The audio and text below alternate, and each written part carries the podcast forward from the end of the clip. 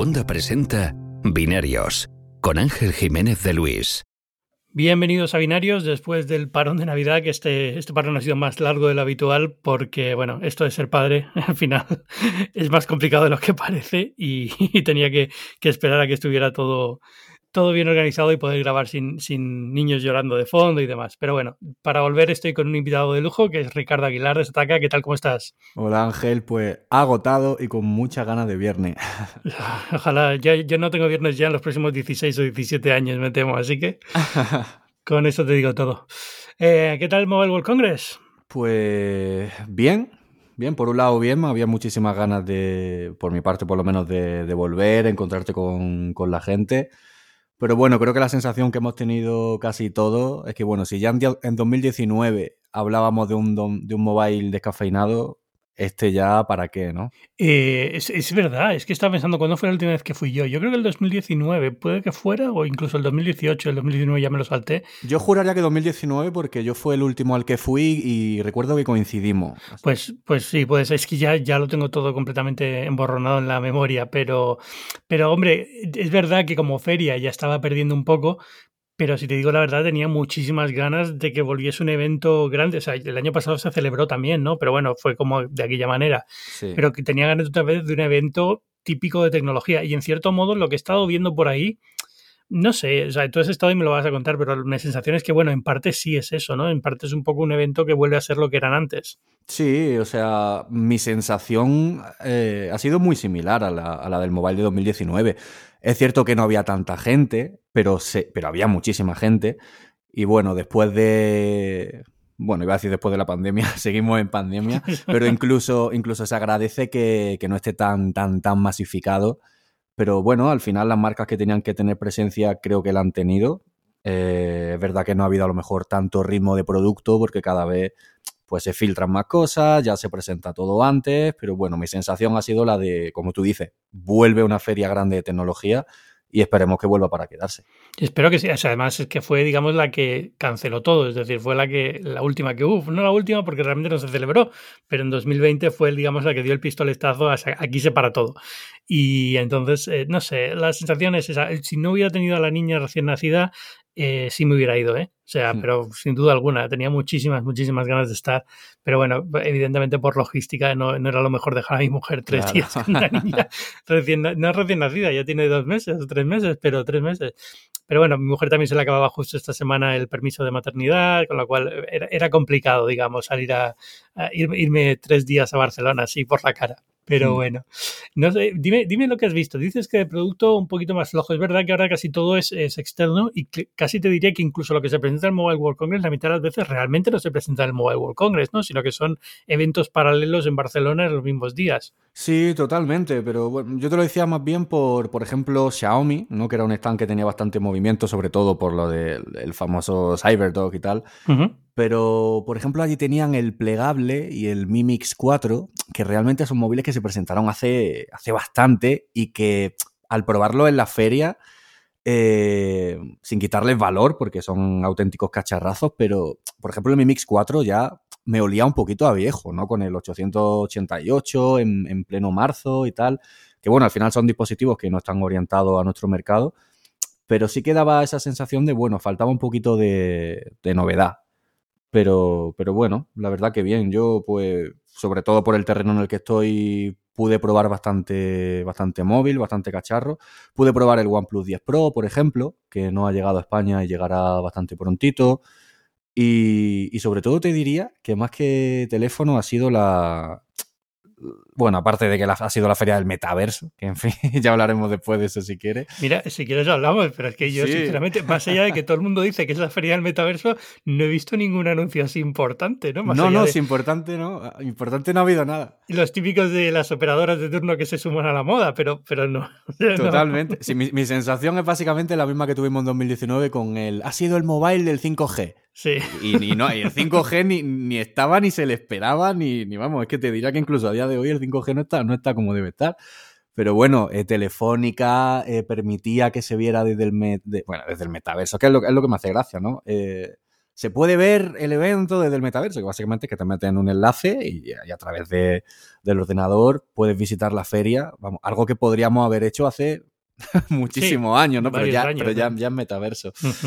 Pero bueno, sí que ha habido, por ejemplo, novedades de novedades de Oppo y TCL. Se podían probar las gafas, que eran dos conceptos bastante distintos. Por ejemplo, el de Oppo, que son las gafas estas para el que no lo conozca, eh, son una gafa parecida a las que llevan los, Super Saiyan en Goku, ¿no? Una gafa que son de proyección y, bueno, están pensadas para que pueda de teleprompter, de instrucciones de mapas y tal. Sí, como las Google Glass que murieron. Sí, básicamente. de ese estilo. Y luego TCL también tenía, por ejemplo, un prototipo que a mí sí que me gustó bastante porque yo creo que el futuro de la tecnología va a pasar más bien por el, por el cacharro pequeñito que por el teléfono. Había una caja de TCL que era un proyector, me parece, de 140, 150 pulgadas. Y bueno, evidentemente estaban en fase de prototipo, pero bueno, sí van viendo cositas que creo que en un futuro tendrán bastante presencia. Sí, ¿son gafas eh, transparentes? O sea, es decir, gafas, gafas que puede ver el mundo real, las de TCL, digo, las de Oppo sí sé que lo son, pero las otras. Eh, las, las pudo probar un compañero, esas no las pude probar yo no tengo curiosidad porque imagino que vamos a ver mucho movimiento aquí en los próximos dos años con Apple entrando, con eh, Microsoft que no se sabe qué va a pasar con las con las HoloLens y tal. Entonces, bueno, por, saber un poco cómo estaba la, cosa. Pero, pero no sé, o sea, al final lo del, metaverso es como tengo una lista de notas de prensa aquí en el, correo diciendo no sé qué el metaverso y luego no he visto absolutamente nada que justifique esto. O sea, pero nada, nada. Ah, sí, no sé, también a lo mejor es que con el tema de la guerra se perdió un poquito de, la, invasión de Rusia a Ucrania, se perdió también un poquito del, fuelle que iban a tener las notas de prensa y tal, pero vamos, un poco, un poco extraño. Ah, de, producto con qué te quedas así? Eh, más allá de las gafas, es decir, de teléfono, que es más o menos lo que controlas tú. Em, de teléfono, yo te diría que el ganador ha sido Honor. Es decir, han sabido, bueno, el grupo Huawei Honor ha sabido librarse, entre comillas, del veto y realmente es un Mate. O sea, es que tú, tú ves el móvil, coges el teléfono y es un Mate, es un Mate 50. Y tengo mucha ganas de probar la cámara para ver a qué altura está, porque claro, llevo, llevo sin probar un Honor de gama alta y si el procesado es exactamente el mismo que, por ejemplo, hemos visto en un P50 Pro, sí que puede ser una alternativa interesante, porque además Honor eh, tiene servicios de Google, carga de 100 vatios, tanto alámbrica como inalámbrica, que carga inalámbrica de 100 vatios está bastante bien. Y bueno, cacharrazo y el precio era, bueno, 1000 euros, pero bastante buena pinta. Sí, es, lo que dices tú, es un poco, y lo que eh, yo titulé un poco por ahí, ¿no? Honor se está un poco intentando hacerse el hueco ese porque teóricamente ya no es, bueno, teóricamente, teóricamente ya no es Huawei, pero bueno, teóricamente ya no es Huawei de cara a las sanciones, ¿no? Evidentemente es la misma empresa, pero, pero me ha hecho gracia porque es un poco ese, ese hueco, hablabas de, de Honor de gama alta, pero yo creo que nunca se han ido a una gama tan alta como este, ¿no? Sí, sí que han tenido, bueno, han tenido productos parecidos, pero es verdad que nunca habían llegado a España yo he probado algún Honor hace unos años, que era de gama alta, pero bueno, era como, bueno, al estilo de un OnePlus 9, un Realme, ¿no? Móviles que son gama alta, pero no son flagship. Ya, esto sí es un flagship, flagship, digamos, ¿no? Para, por lo menos lo parece así. sí, sí, totalmente. O sea, por procesador, por pantalla, sistemas de carga y tal. Es verdad que sí. Has dicho lo de sistemas de carga y esa es la otra cosa que veo. Para mí este ha sido el Mobile Congress de los vatios de carga, porque, tío, o sea, es que no te pensado no te pesa 120, 240, carga rápida, no sé qué. no había suficiente, 120 se quedaban cortos. No, no, no Todo el mundo compitiendo por esto, que te vas a poder hacer un plato de, algo ahí en la cocina en la, en la esto de carga dentro de poco, 240 vatios. Comentaba yo con algún compañero que yo tengo una CrossPod que me compré el año pasado. Consume menos. En, el, en, el, modo de alta potencia son 120 vatios. es decir, yo cocino el pollo a 120 vatios y, tenemos móviles a, 240 ya. Sí, sí, sí, es una locura 240. Yo me quedé alucinado cuando lo empecé a ver. De verdad que son durante periodos muy cortos, ¿no? Imagino que además en muchos de estos casos son 240 de pico máximo y luego va bajando por el de temperatura. Pero, pero vamos, me ha dejado un poco flipado la cantidad de, de importancia que se le está dando a la carga rápida ahora mismo que no era un tema que yo esperaba que fuera tan importante. Es decir, a lo mejor estoy muy desconectado de, cómo se usan los móviles en España, pero desde luego aquí ni Dios le presta atención al tiempo de carga. Entre otras cosas, porque llevamos dos años sin tener que usar el móvil fuera de casa. los móviles duran infinito hoy en día. Totalmente. Yo creo que es una carrera que, en la que están compitiendo ellos solos sin que nadie lo haya pedido. Es decir, o sea, yo creo que Yo como, como, bueno, persona que trabaja en, en móvil, móvil y móvil, evidentemente toda mejora siempre va a ser bien recibida, pero creo que es completamente necesario cargar un móvil nueve minutos. Es decir, se me ocurre muy poco escenario, muy poco escenario de verdad, a lo largo de toda la vida útil de un teléfono en la que vaya a necesitar ese tipo de carga. Y luego además, de cara al usuario, no siempre se implementan bien a nivel de software, es decir, darme a mí la opción, por ejemplo, de si tengo un Oppo y tiene 240 vatios y si yo lo quiero cargar a 5 vatios por la noche, voy a poder sin tener que usar ese cargador. Si lo quiero cargar a 50, es decir, es complicado. Y luego hay un tema del, que, del que nunca se habla, y es que por lo general cuanto más carga rápida, más pequeña es la capacidad de la batería. Porque el, eh, bueno, para nada ahora una aplicación súper técnica, para la gente que no lo sepa, eh, dentro de la batería hay un separador que básicamente separa pues, bueno, el, positivo del negativo y cuanto más grande, eh, o sea, cuanto más carga rápida hay, más grande el separador. Por eso muchas veces, no sé si, si te has fijado, hay móviles que tienen, por ejemplo, 5.000 miliamperios y carga rápida de 33 vatios. Y luego la versión Pro de ese teléfono tiene 4.500 y 60 vatios. Es decir, por tener más carga rápida tiene menos batería. Y claro, el fabricante te dice, no, bueno, pero compensamos con esto. Es decir, creo que va a ser difícil ver batería muy grande con 240 vatios. Nos quedaremos 4.500, 4.000 o así. Pero bueno, yo creo que el usuario medio, claro, yo mm. creo que el usuario medio lo que quiere es que el, que el móvil le dure todo el día, día y medio, tipo autonomía de Pro Max, más que cargarlo en 10 minutos. Sí, bueno, a ver, o sea, es verdad que si tienes el, apuro que tienes que cargar y estás en un bar y le tienes que pedir el cargador al de detrás de la barra para que te lo carguen en 10 minutos, pues cuanto más lo cargue mejor, ¿no? Claro. Pero más allá de ese escenario, que no es ni tan habitual ni tan importante, yo creo, es que me parece, no sé, es como competir en megapíxeles de cámaras, ¿no? Que al final es un poco lo de, hace, no ahora, digo, me refiero en la época de, la, de, los 00, ¿no? De del principio del siglo, cuando eran las cámaras digitales.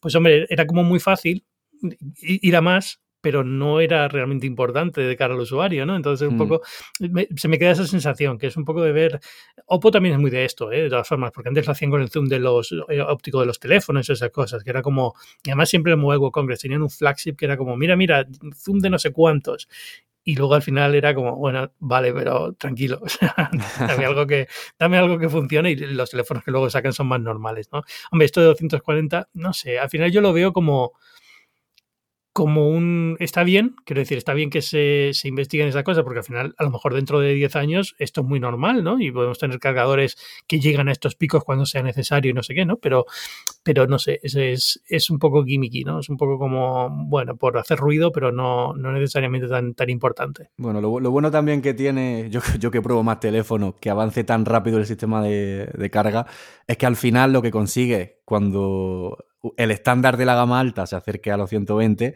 es que 60 vatios y 80 vatios se acaben convirtiendo, entre comillas, en cargas lentas, ¿no? O sea, yo ahora mismo te analizo teléfono que, valen 500, 600 euros y tienen 60 vatios. Y es que ya te digo yo que una carga de 60 vatios es una locura, que, es que en media hora tienes el teléfono cargado. Entero, de 0 a 100, que es que para casos de emergencia lo que te interesa es cargarlo para, con que se carga el 30-40% para el resto de la noche te vale, ¿no? Totalmente. Entonces, eso estamos viendo móviles de Xiaomi que ya tienen 60 vatios y valen 300 euros, ¿sabes? Entonces, bienvenido sea. De otros eh, móviles así que has visto en el mobile, eh, Realme ha sacado el GT2 Pro, ¿no? Bueno, lo había sacado antes o... Realme lo sacó antes, ha traído también el, GT y, es uno de los móviles que más me ha sorprendido. O sea, Realme ha dado un salto que yo sinceramente no esperaba que, iba a dar. O sea, Realme era eh, para mí la, nueva OnePlus, en el sentido de móviles de 400, 500 euros, que tienen muy buenas especificaciones, pero que luego a nivel de cámara, pues, pues no llegan a lo que tienen que llegar. Pero yo precisamente hace nada analicé el Realme GT2 Pro, y, me quedé flipando, sinceramente. O sea, yo ahora mismo tengo el iPhone 13 Pro, el Pixel 6, con lo cual puedo compararlos bastante. Y está al nivel. O sea, de un año a otro está al nivel. Cuando analicé el, los Realme de la anterior generación, la cámara er, era dramática. O sea, era, una cámara de, móvil de 200 euros en un móvil de 500. Y el salto que se ha dado esta generación ha sido espectacular. O sea, llevan el, el IMX 766, que es el mismo que lleva el, Xiaomi 12, lo que lleva toda la gama alta. Sí. Y de verdad que el resultado es espectacular, incluso en retrato, algún que otro retrato con detalle más fino que el iPhone, o sea, lo han hecho muy bien. Y luego al final siguen valiendo menos que un Oppo. ¿Cuánto, cuánto vale el GT2 Pro? el GT2 Pro estaba sobre los 700 y pico euros, no me acuerdo exactamente, pero está muy bien. Y más que nada porque ya te digo, es que además ando ahora con el Oppo, el, último, el X5 Pro, y es que es el mismo teléfono, o sea, cambia que tiene la pantalla, la pantalla curva y tal, pero es que también es 2K, tiene el mismo sensor de cámara, los dos tienen la misma, la misma batería, es que, no sé, o sea, de verdad, Realme muy bien, Realme muy bien. Y luego a nivel de software también es un gran tapado, ¿no? Como yo digo, o sea, la, ROM de, de, Oppo nunca se ha hablado mucho de ella porque antes, bueno, sigue siendo ColorOS, pero antes era muy china, era muy asiática, mucho bloatware y era dificilita de usar. Pero bueno, ahora con todo el tema este de mm, la convergencia OnePlus, o, eh, Oppo, Realme y tal, la ROM es muy limpia. La ROM, de hecho, es de mis preferidas y, genial, genial, de verdad, Realme muy bien. Mm, además han traído también la televisión, están como a tope. En, Totalmente, sí. En, el desembarco que están haciendo. Deben tener una inyección de capital importante y están ahí a, a, ver si se convierte en el siguiente, no sé si en el siguiente OnePlus o en el siguiente eh, eh, Huawei o en el siguiente que quieren convertirse, pero vamos. Sí, sí, no, de, Huawei, vamos, los últimos números que, mirábamos de, al cierre del año, el crecimiento de Oppo era, era el más grande, por lo menos aquí en España, te hablo, mm. a, nivel, a nivel global sí que no me acuerdo de los datos, pero aquí a nivel de España el crecimiento e, era brutal, o sea, te hablo de un crecimiento a lo mejor de un mil por ciento, ¿sabes? Y mientras otro fabricante crecía un 20, otro se mantenía pero Oppo ha sabido hacerlo muy bien. Por eso digo que, bueno, que aunque a mí personalmente no me llame la atención mucha de, bueno, carga tan rápida y tantas cosas, cuando lo están metiendo por algo es y cuando están creciendo tanto por algo es. No, se funciona muy bien. O sea, ellos tienen muy claro el mercado que tienen y lo saben atacar muy bien. En España funciona muy bien el precio, funciona muy bien eh, este, este tipo de, carga rápida, cosas así de flash de, de característica técnica y lo saben perfectamente y lo, y lo atacan muy bien. Que no hay ningún, que no tiene nada de malo, es fantástico. Esto lo han hecho todos los fabricantes, yo creo, con excepción a lo mejor de, Samsung y Apple. Eh, es un poco la, el camino que han seguido casi todos los, fabricantes, ¿no? pero en fin, oye, has dicho que tenías el Pixel 6, te voy a preguntar qué tal. ¿Te ha dado problemas lo de la pantalla y demás? ¿O está muy exagerado? ¿O es que yo lo veo y no, no lo sé? ¿eh? O sea, aquí en Estados Unidos eh, ha sido un... Y eso que ha vendido mejor que otras generaciones, pero está siendo un, golpe de imagen gordo para Google. Mm, a, mí, a mí el 6 me ha encantado. De hecho, el 6 me ha gustado más que el Pro. He podido probar los dos. Y creo que el 6, por el, por el precio que tiene, a ver, es, un Pixel. Un Pixel nunca es un móvil perfecto. pero, pero no hay problema. Por ejemplo, el tema de la pantalla. Eh, ¿Se puede pedir más por 650 euros? Se puede pedir más, pero tampoco creo que sea justo pedirlo móvil de 650 euros que tenga la pantalla de, uno de 1000. Eh, es cierto que, por ejemplo, Apple con el iPhone 13, pues, pues, el panel de otra liga, pero no deja de ser un móvil de, de mayor precio. Sí. El tema del lector de huellas sí que, bueno, el famoso lector de huella es un problema en el sentido de que, bueno, un móvil de 500 euros desbloquea más rápido, pero al final son ese tipo de cosas que la prensa le damos mucho bombo, porque, bueno, porque se lo tenemos que dar, ¿no? Si un móvil tiene una tecnología que no funciona como debe, se debe decir. Pero en el día a día funciona muy bien. El lector de huellas que, que tarda un segundo en vez de 0,5, pues bueno, no pasa nada. El móvil va muy bien, la cámara sí que es verdad que no hay, no hay demasiado salto respecto a la del 5, incluso la del 4, te diría. Es que te iba a decir que del 4 al 5 tampoco hubo muy salto, o sea que... Claro, es que apenas, hubo salto, pero bueno, sigue siendo, sigue siendo la cámara del Pixel. Y el móvil muy bien, muy bien. Es que no, no tengo pegas con él, de verdad. O sea, me, ha gustado bastante. Bueno, la, otra razón por la que te quería traer aquí a Binarios es para que me hablaras del Galaxy S22 Ultra. Que espero que te haya gustado más. Mm, a ver, sensaciones encontradas, sensaciones encontradas con lo que, con lo que ha hecho Samsung.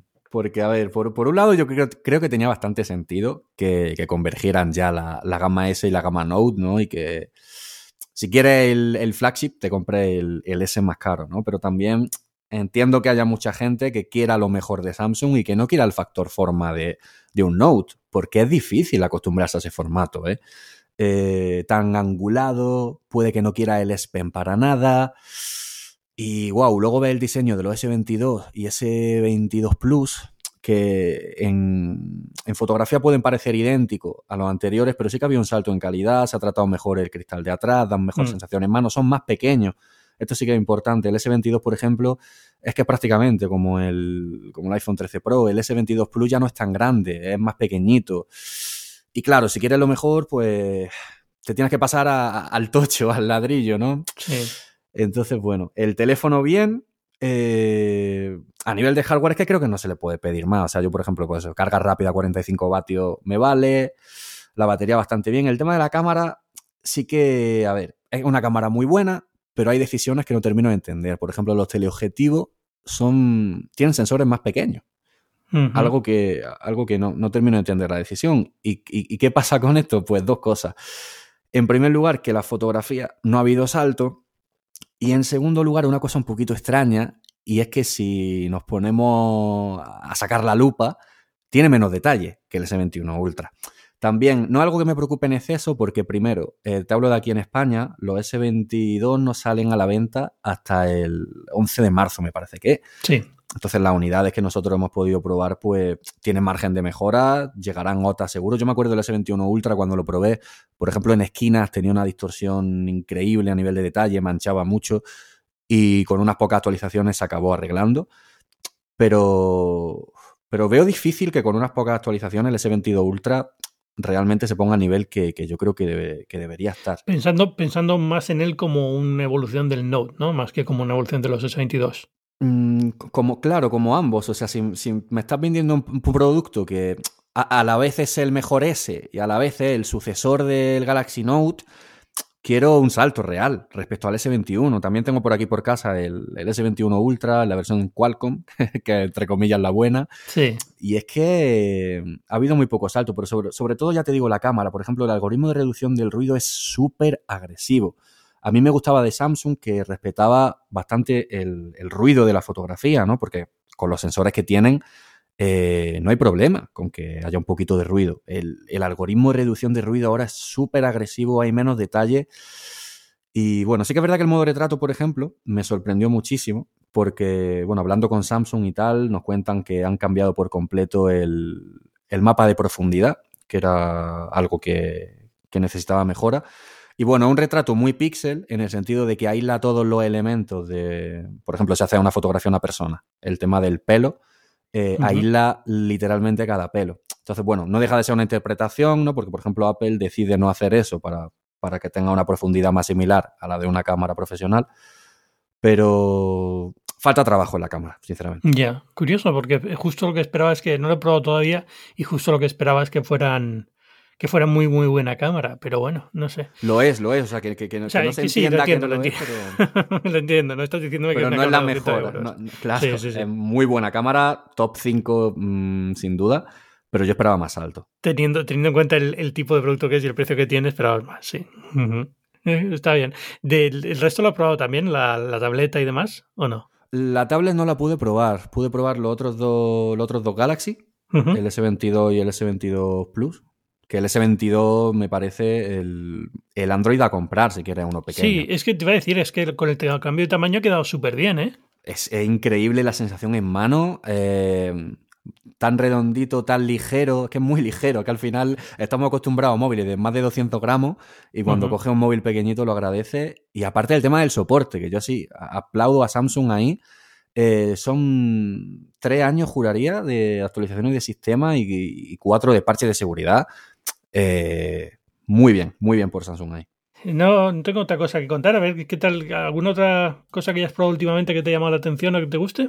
Pues que haya probado últimamente.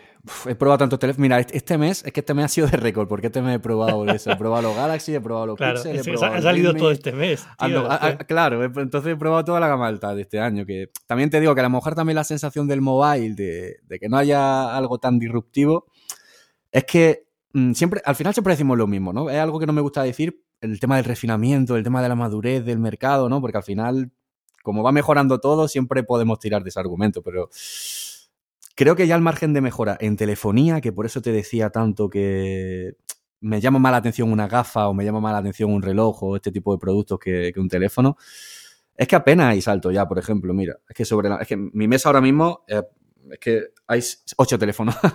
Tengo el, el, Oppo Fine X3 Pro y el X5 Pro y, es que es la misma hoja técnica. Cambia el procesador y, poco más, porque por ejemplo con todo el tema de, mm, de, los componentes y tal, tampoco están saliendo un montón de sensores de cámara, tampoco están saliendo piezas de hardware que puedan hacer que un móvil dé un salto, ¿no? Entonces, tenemos móviles con los mismos sensores. Sí, eso te iba a decir que curiosamente donde sí he notado que ha pasado algo en los últimos años en telefonía es que se ha agotado por completo el, la evolución en sensores de fotografía, cosas, está súper parado todo, súper parado, audio, cosas así están súper paradas todas. Y creo que es por eso, porque hay un, serio problema de, fabricación y, en procesadores puro y duro no hacen el recorte, pero en otros sitios sí y se nota.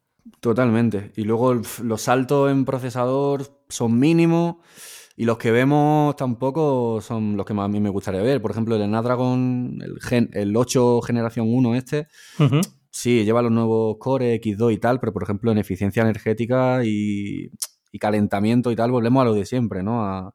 voy a hacer un procesador un poquito más potente, sí, un poquito de mejor litografía, pero no hay, no hay mejora, no hay mejora real. Mm, sí, Qualcomm igual, ¿eh? De todas formas, están en esas también, yo creo, que, que se han encontrado con que no pueden avanzar a un ritmo que, al ritmo que llevaban por el tema de, de los problemas de logística que tienen con semiconductores y demás, ¿no? Pero, pero bueno, no sé, es que al final, justo este es el podcast que no quería nombrar a Apple, pero es que al final acaba siendo un poco los únicos que están haciendo algo en procesadores que merezca la pena contar son ellos. Entonces, es, eh, el resto sabe, a, poco, se queda un poco como. Ah. Pero bueno, curioso también me, llama la atención de mobile que, que muchísimo por portátil, por cierto. Sí, sí, es lo que te iba a hablar. Hablando de, Apple y procesadores, ha sido el, el, el, mobile de los portátiles, ¿no? Y bueno, ahí por ejemplo Huawei sí que presentó cosas bastante interesantes. El, el Mate Station a mí me, llamó bastante la atención. Es verdad que el panel es formato 3.2 y es un poquito, bueno, distinto, pero me gustó bastante. El, lo que no entiendo es que saliera con, Windows 10, actualizable a Windows 11 evidentemente, pero luego el portátil... El, eh, Creo que no puede tener Windows 11 por la misma razón que no pueden tener Google. El, el, el, MateBook sí que tiene Windows 11. ¿Ah, sí? Ah. Sí, sí, sí, el MateBook X me parece que se llamaba, sí que tenía Windows 11. Pero bueno, también sacó el, el producto estrella que ha sacado Huawei, es el MatePad Paper. Ah, te iba a comentar, es cierto que lo, probaste. Lo pude probar, eh, es claro rival del, del Remarkable 2 y me gustó bastante. Sony tiene uno de estos también. Son, es una categoría de productos súper extraña. Es raro. Pero que, pero que veo que a la gente le gusta mucho. No sé por qué no triunfa más. y de hecho, es de los pocos productos, a veces digo, bueno, eh, a veces me gusta medir la popularidad de las cosas por la cantidad de correo que recibo sobre ellos.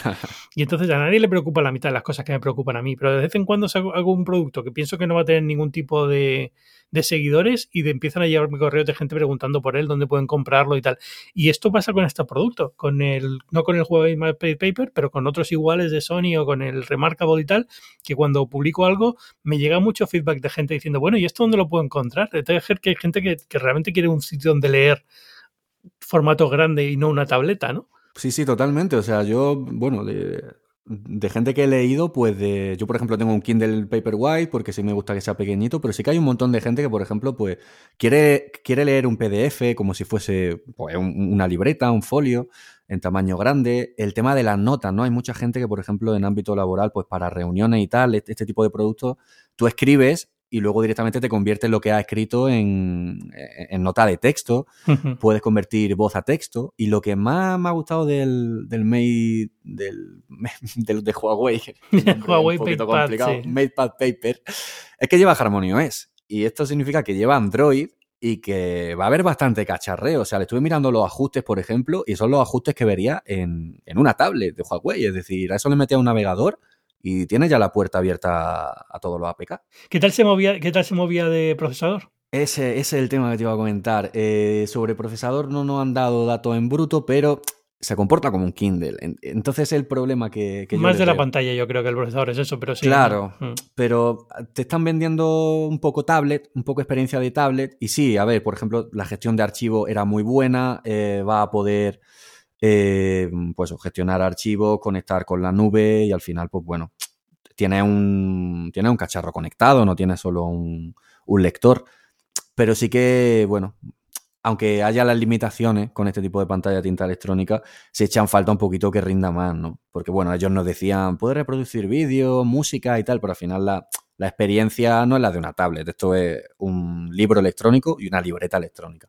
Muy buena, eso sí. El Kindle puede reproducir música también, pero yo creo que nadie se le ocurre hacer los reproductores de música, ¿no? Es un poco como, bueno, porque tiene que poner audiolibros, si no, ni pondrían lo del el chip de audio, ¿no? Pero, mm, bueno. pero buen producto, buen producto.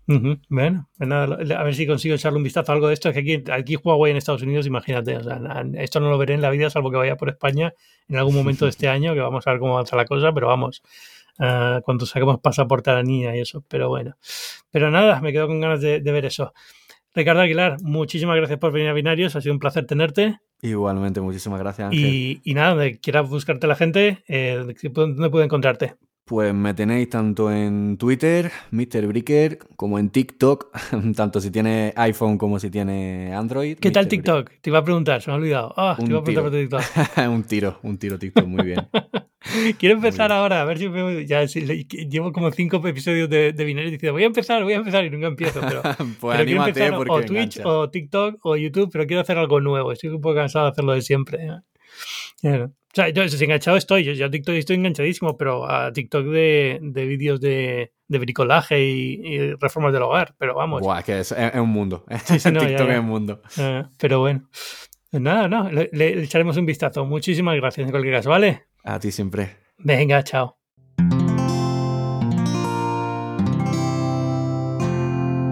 Puedes escuchar más capítulos de este podcast y de todos los que pertenecen a la comunidad Cuonda en cuonda.com.